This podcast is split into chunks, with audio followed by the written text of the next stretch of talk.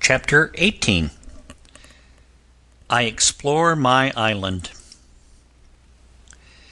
It rained all that night, but in the cave everything was warm and dry, and little by little I lost my fear.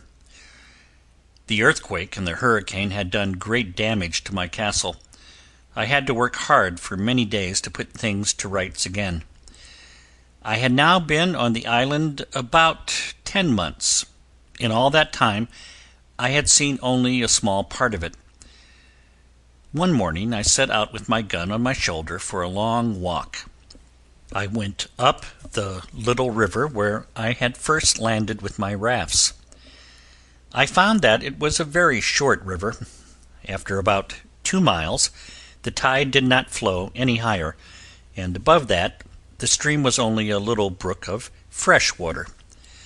Along the brook there were pleasant meadows covered with high grass.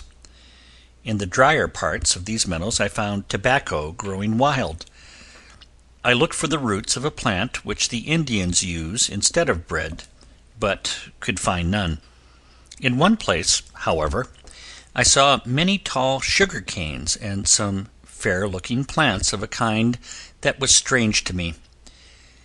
As I went back to my castle I wondered how I could learn something useful about the many objects I had seen; but I had never taken much thought about such things, and now I had but little chance to learn. The next day I went up the same way, but much farther. Beyond the meadows I came to some beautiful woods. Here I found several kinds of fruits. There were grapevines covering the trees, and huge clusters of ripe grapes were hanging from them. I was very glad of this. I made up my mind to come another day and gather some of this fruit.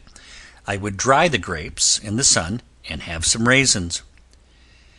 Night came on while I was still in the woods, and I could not do better than stay there till morning, so I climbed into a tree and slept there quite well. It was the first night that I had spent away from home. The next day I went on through the woods for nearly four miles. At last I came to an open space where the land sloped to the west. The country was so fresh and green that it looked like a big garden.